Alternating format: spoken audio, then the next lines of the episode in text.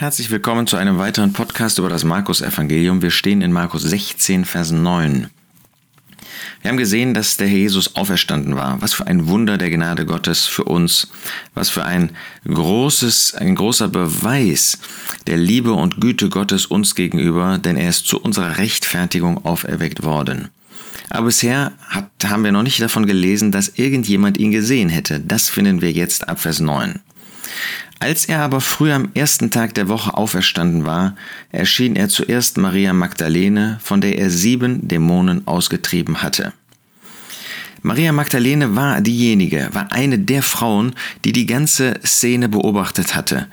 Sie waren diese Frauen, diese gläubigen Frauen, dieser gläubige Überrest, diese Frauen voller Liebe und Hingabe, waren bei der Kreuzigungsszene dabei gewesen. Das wäre für sie furchtbar gewesen, dass ihr Meister, der doch, ähm, dem sie doch gedient haben, dem sie mit ihrer Habe gedient haben, der doch der Vollkommene war, dass er gestorben war und dass er diesen schmachvollen, diesen brutalen, diesen gewalttätigen Tod sterben musste. Dass man ihn in das Grab gelegt hatte. Und jetzt waren sie an der Grabstätte angekommen und niemand war da, doch, da war ein Engel, aber Christus, er war nicht da. Und sie wussten nicht, was sie damit anfangen konnten. Sie glaubten dem Wort noch nicht. Aber jetzt sehen wir, dass der Jesus eben nicht nur auferstanden ist, das ist ja schon gewaltig, sondern dass er als der Auferstandene auch Menschen begegnet ist. Der Apostel Paulus zeigt in 1. Korinther 15, wie vielen der Herr Jesus in der Auferstehung ähm, erschienen ist, wie viele ihn gesehen haben, alles nur Gläubige. Hier im Markus-Evangelium finden wir nicht eine juristische Aufzählung. Dann hätten wir nicht den Hinweis auf Maria Magdalene. Denn wenn es um eine juristische Aufzählung geht, dann zählen nur Männer in der damaligen Zeit oder zählten nur Männer. Hier aber finden wir jetzt wirklich eine chronologische Reihenfolge. Das ist ja typisch Markus. Früh am ersten Tag der Woche war der Jesus auferstanden. Das hatten wir schon in dem vorherigen Abschnitt gelesen. Eine wunderbare Bestätigung. Und er erschien zuerst Maria Magdalene, von der er sieben Dämonen ausgetrieben hatte. Ja, das ist wirklich, dass Gott eine Antwort gibt auf Hingabe und Zuneigung. Er erscheint nicht zuerst Petrus, obwohl er es ganz besonders nötig hatte. Er erschien nicht den anderen zehn Jüngern. Judas Iskariot hatte sich das Leben genommen, wie wir aus dem Matthäusevangelium wissen. Nein, er erschien dieser Frau, dieser gläubigen Frau, die ein solches Herz hatte, dass sie gar nicht weg wollte von dem Herrn Jesus, dass sie gar nicht weg wollte, selbst wenn sein Grab leer war. Sie kam zurück. Und er erschien ihr zuerst. Und das zeigt eben, was der Herr Jesus nach äh, Lukas 7 ähm, einmal jemandem sagen musste, der eben kein Herz für ihn hatte. Wem viel vergeben ist, der liebt viel. Und sie hatte eine gewaltige ähm, Handlung des Herrn Jesus erlebt, der sie befreit hatte von sieben Dämonen. Nun, sie hatte also offenbar ein schlimmes Leben vor ihrer Bekehrung, vor ihrer Begegnung mit dem Herrn Jesus geführt.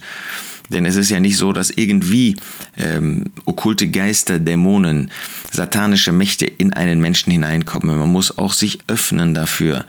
Und sie hatte das getan, aber der Herr hatte sie befreit. Sie kam zu dem Herrn Jesus und erlebte ihn wirklich als einen Retter. Und ich hoffe, dass du den Herrn Jesus auch als Retter erlebt hast. Ich meine nicht in Bezug auf Dämonen. Vielleicht bist du besessen gewesen. Das gibt es ja auch heute, wenn Menschen sich dem dämonischen Mächten öffnen.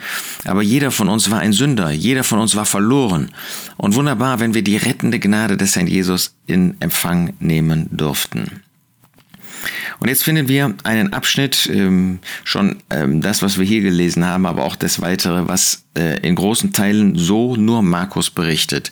Dieser kürzeste Evangelist ist doch derjenige, der in manchen Einzelheiten ähm, Dinge uns nennt, die wir in den anderen längeren Evangelien nicht finden.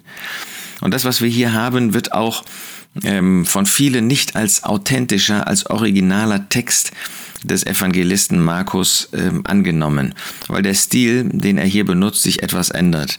Aber gerade das zeigt ja, ähm, um nur einen Grund zu nennen, ähm, wenn das in seinem Evangelium enthalten ist, dass es gerade original ist. Ähm, wenn das nach menschlichen Überlegungen ginge, dann hätte man den Text ja angepasst irgendwie an die Art und Weise, die Markus benutzt hat, auch in den vorherigen Teilen. Dann würde man versuchen, das möglichst ähm, ähm, passend zu machen zu dem, was er vorher geschrieben hat. Aber das tut der Geist Gottes nicht, weil es hier um die gewaltige Auferstehung geht. Und da darf und wird Markus eben ein, Stil auch sozusagen übergeben, der eben etwas deutlich macht von dieser mächtigen Wirken Gottes in der Auferstehung des Herrn Jesus. Maria nun ging hin und verkündete es denen, die mit ihm gewesen waren, die trauerten und weinten.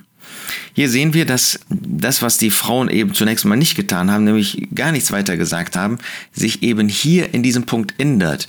Äh, Maria Magdalene, die den Herrn Jesus gesehen hat, die kann natürlich davon nicht schweigen.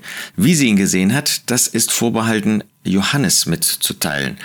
Der Evangelist, der erst vielleicht 90, 95 nach Christus sein Evangelium geschrieben hat, der sehr, sehr spät erst das aufgeschrieben hat.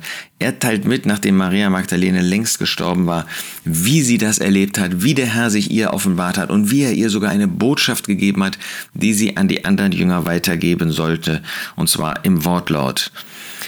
Hier finden wir, dass Maria Magdalene dieses Wunder hatte, dass der Herr ihr erschienen war. Ihr zuerst. Was für eine nochmal, was für eine Antwort Gottes auf diese Hingabe dieser Frau, dass er ihr den auferstandenen Christus als ersten zeigte. Nun, sie kann nicht schweigen darüber. Sie verkündet es denen, die mit ihm gewesen waren. Wir wissen von der Auferstehung des Herrn Jesus. Und die Apostel in der ähm, Apostelgeschichte, also da, wo wir finden, dass das Wirken des Geistes Gottes in den Aposteln uns mitgeteilt wird, sie haben gerade diese Tatsache seiner Auferstehung immer wieder verkündigt. Sind wir auch solche, die von dem auferstandenen Christus zeugen, die etwas weitergeben davon, was der Herr Jesus erlebt hat, diese Auferweckung und dass er selbst auferstanden ist, Kraft seines göttlichen Lebens? Sie konnte nicht schweigen und wir sollen auch Zeugen sein. Wir dürfen Zeugen sein.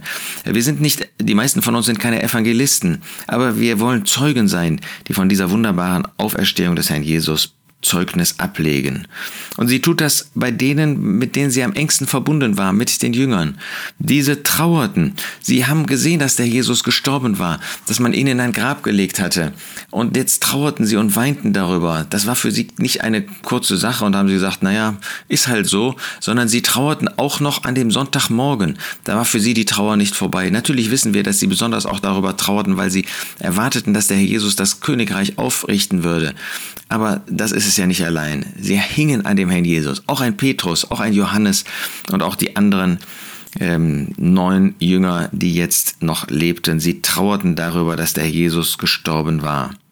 Und als jene es hörten, dass er lebe und von ihr gesehen worden sei, glaubten sie es nicht. Das ist wieder das menschliche Herz. Irgendwie unfassbar.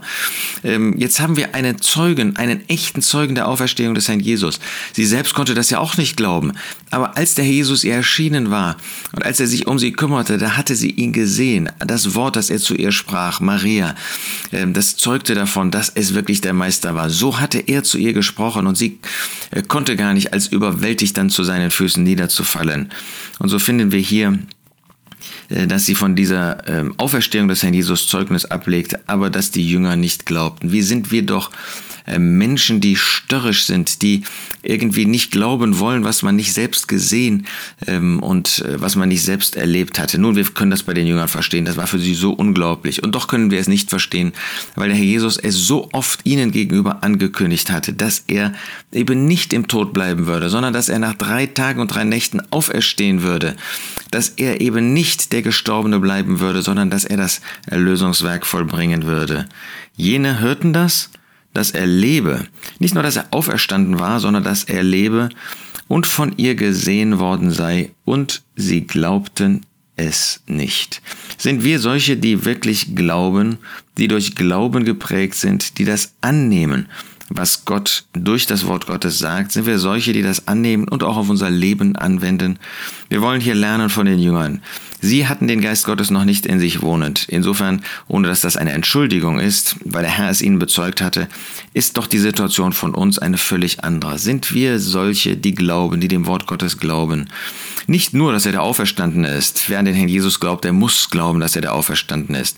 Aber die das Wort im Glaubensgehorsam verwirklichen, jedes Wort, das wir in der Schrift, in dem Wort Gottes finden. Wir wollen uns dazu gegenseitig ermutigen und wollen auf Maria Magdalene blicken. Der Herr konnte sie benutzen, weil sie ihn liebte. Wenn wir den Herrn Jesus lieben, dann kann er auch uns benutzen. Auch anderen diese gute Botschaft weiterzusagen, vielleicht auch andere Aufgaben oder mit Sicherheit andere Aufgaben wahrzunehmen. Und das wollen wir tun in Treue und in Hingabe für den Herrn Jesus.